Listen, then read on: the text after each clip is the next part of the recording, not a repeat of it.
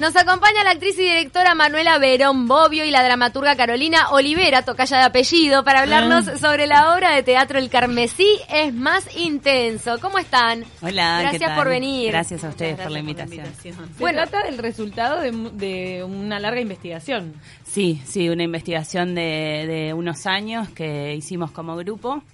Eh, y bueno, fuimos investigando, estudiando un poco y, y haciendo mucha improvisación entre nosotros y, y logramos este, este texto. Pero tiene que ver con las familias, con Sí. los relacionamientos con cada integrante. Sí, fundamentalmente gira en torno de una madre, ¿no? Una madre muy, muy presente, bastante eh, fuerte, con una presencia que, bueno, va limitando lo que son las relaciones entre los hermanos y, bueno, y cómo se va dando esa, esa situación familiar. No una presencia con connotación positiva, sino más bien asfixiante. Y es, sí, un poco, eh, tiende a alguna cuestión bastante patológica. Bien.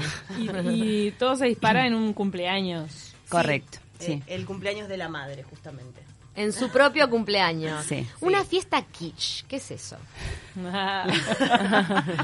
Bueno, en realidad tiene que ver con una propuesta estética, primero que nada, o sea, tiene que ver con un trabajo que se hizo desde lo que tiene que ver con la escenografía, la puesta, o sea, todo lo que es el vestuario, bueno, cuestiones técnicas que van relacionadas a esa propuesta estética, pero además con, bueno, todo lo que se va generando en relación a lo que son las fiestas en general, ¿no? Yo creo que hay, hay ritos que tienen que ver, bueno, justo ahora que estamos ya un poco llegando a este tema de Navidad, Año Nuevo, o sea, todo ese rito familiar para mí tiene mucho que ver con lo quiche, ¿no? O sea, se ha trabajado desde siempre en, en relación al cine. Digo, hay varias temáticas que vuelven como todo ese tema de la fiesta familiar bastante, bastante quiche. Sí, la superabundancia, Mm. los protocolos, Correcto. las estructuras, ¿no? O de repente también, también tocan, no sé, ¿eh? si tocan este tema de, de la obligación de festejar. También está eso, Porque a por veces que la gente no quiere celebrar. Los mandatos. Y se siente también. presionado. Sí, exacto. Los mandatos familiares que hay que cumplir. ¿Quién le dice que no al cumpleaños de la madre, no? O sea, ¿quién le dice no voy? O sea, yo no voy a tu cumpleaños. Muy difícil, no existe, a no ser que te lleve muy mal. Es complejo, es Es complejo.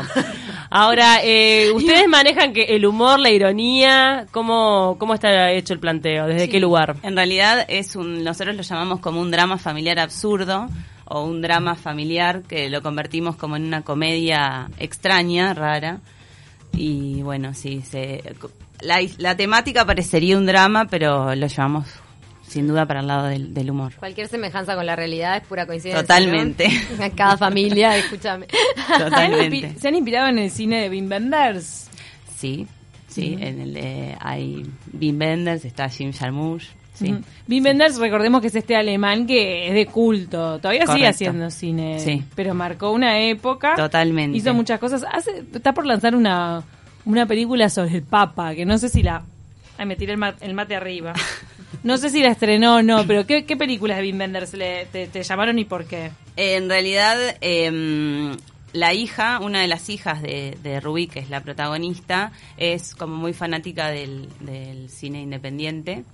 Y mm, hay parte de una escena de París, Texas, bueno, Ah, atrevidamente, lo digo. Hay todo un tema Pero- con la madre en París, Texas. Totalmente. Es una madre que se fue. Exacto, también por en eso París, tiene Texas. muchas muchas patas ahí que, que van como armándose y llegan a, a algo de quieren acercarse a algo de París, Texas. Wow. Es lo que tratamos. ¿Cómo se formó el grupo? ¿Ya se conocían de antes? ¿Fueron convocados para esta obra? Eh, bueno, parte del grupo, primero Caro y yo nos conocimos en el 2016 eh, y bueno, a partir de ahí empezamos a trabajar en distintos, en una improvisación en relación a la actuación y bueno, unos talleres y a partir de ahí después ella me propuso codirigir su primer texto, que fue Perfidia en el 2017 y no, en el 2016 Sí. y mm, a partir de ahí, bueno, fue la primera experiencia de codirección y bueno, seguimos con con esta enseguida que terminamos con Perfidia, ella trabajó un texto muy rápidamente y bueno, surgió esta posibilidad que tomó mucho más tiempo de trabajo y de investigación que lo que fue la obra anterior. ¿En qué se basó esa investigación? Más que nada, el, eh, trabajo con. tr- tratamos de trabajar con los actores buscando siempre la verdad y eh, los relacionamientos, eh, el límite entre ficción y realidad, jugar con eso.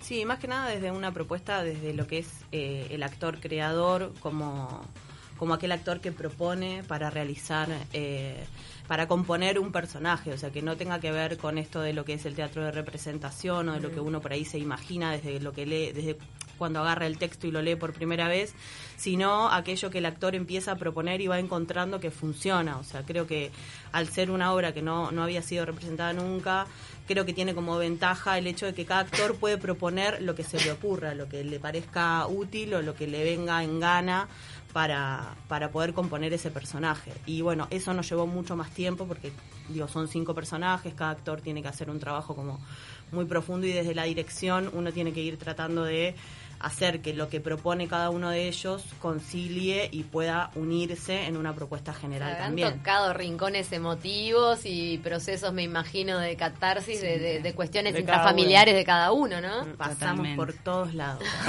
¿Tuvieron Sí. apoyo psicológico? Y somos un grupo de contención en general y entre todos, en realidad lo bueno creo que es eh, que el teatro permanentemente nos hace trabajar lo colectivo y, Claro. y eso, digo, fluye permanentemente y la verdad que como grupo hemos sabido salir a, pu- pudimos salir adelante con, con todas estas situaciones y más con el trabajo también desde lo que es el teatro en sí mismo, ¿no? Digo, sin entrar en el, el, el autoflagelo.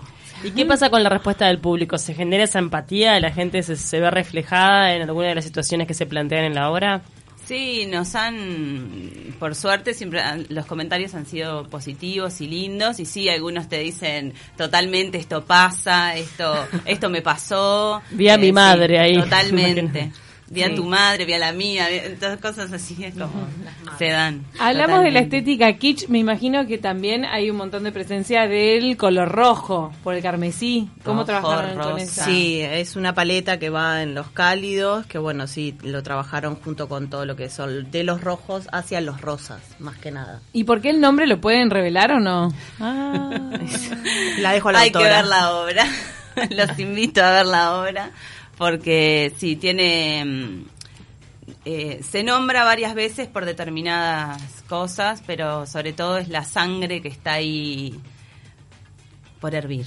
Es la sangre. Estrenaron en Agadu. Sí, correcto. Sí, es en la sala. Sí, la sala Podestá. blanca podesta. Sí. Y siguen ahí Sí, todo sí, noviembre. Paraguay. Sí, los sábados a las 20.30 en la Sala Blanca Podestá de Agadu, los esperamos.